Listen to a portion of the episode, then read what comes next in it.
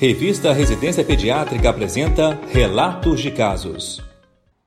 O relato de hoje abordará um caso de eritema nodoso por provável uso de contraceptivo injetável. Se trata de uma paciente de 12 anos, previamente ígida, com história de aparecimento de lesões eritematosas em membros inferiores, associadas à dor, calor e prurido, quatro dias antes do atendimento. Referia também pico febril de 38 graus. Evoluiu com o aumento das lesões em número e em tamanho, além de claudicação por dor sem outras queixas. Com esse quadro, foi internada para investigação.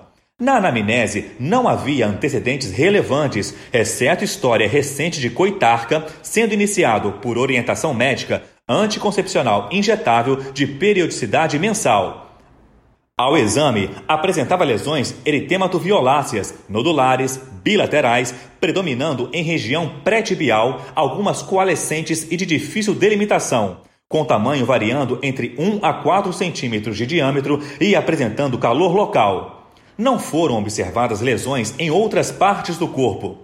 Os exames complementares solicitados não mostraram alteração a administração de sintomáticos proporcionou melhora da dor e do processo inflamatório. Foi dada alta após oito semanas, com recomendação de suspender o anticoncepcional, que por exclusão foi considerado a provável causa do eritema nodoso, além de retorno para seguimento com a equipe de pediatria e ginecologia, a fim de avaliar outro método contraceptivo. O eritema nodoso é uma paniculite septal sem vasculite, caracterizada inicialmente por nódulos cutâneos inflamatórios, eritematosos, dolorosos, quentes ao toque, não ulcerados e simétricos, com predomínio em região pré-tibial. As lesões surgem como resultado de uma reação de hipersensibilidade tardia do tipo 4 a doenças sistêmicas ou a fármacos. As lesões podem durar de 4 a 8 semanas, porém uma coloração azulada residual pode persistir por meses. O papel do estrógeno na fisiopatologia deste caso de eritema nodoso não está bem estabelecido. Contudo, deve-se pensar nos anticoncepcionais como uma possível causa para o eritema nodoso em adolescentes do sexo feminino após início da vida sexual ativa, uma vez descartadas as demais etiologias.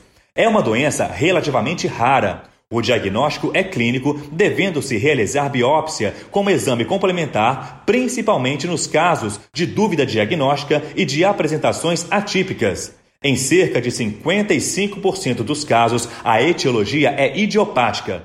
Dentre as principais causas, destacam-se infecções diversas, drogas, gravidez, entre outras. Sintomas sistêmicos como febre, astenia, artralgia e mal-estar podem ocorrer.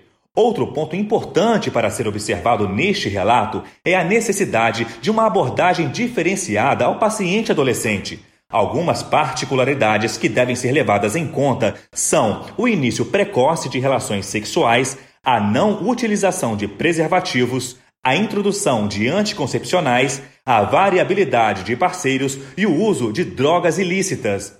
É importante também o rastreio de comportamento de risco e potenciais doenças sexualmente transmissíveis, visto que esta fase é um momento de autoafirmação, de novas experiências e de definição da identidade sexual.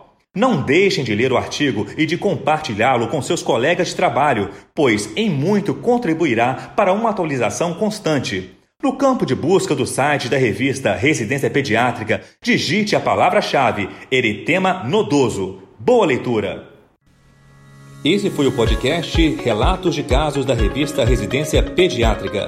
Realização Sociedade Brasileira de Pediatria.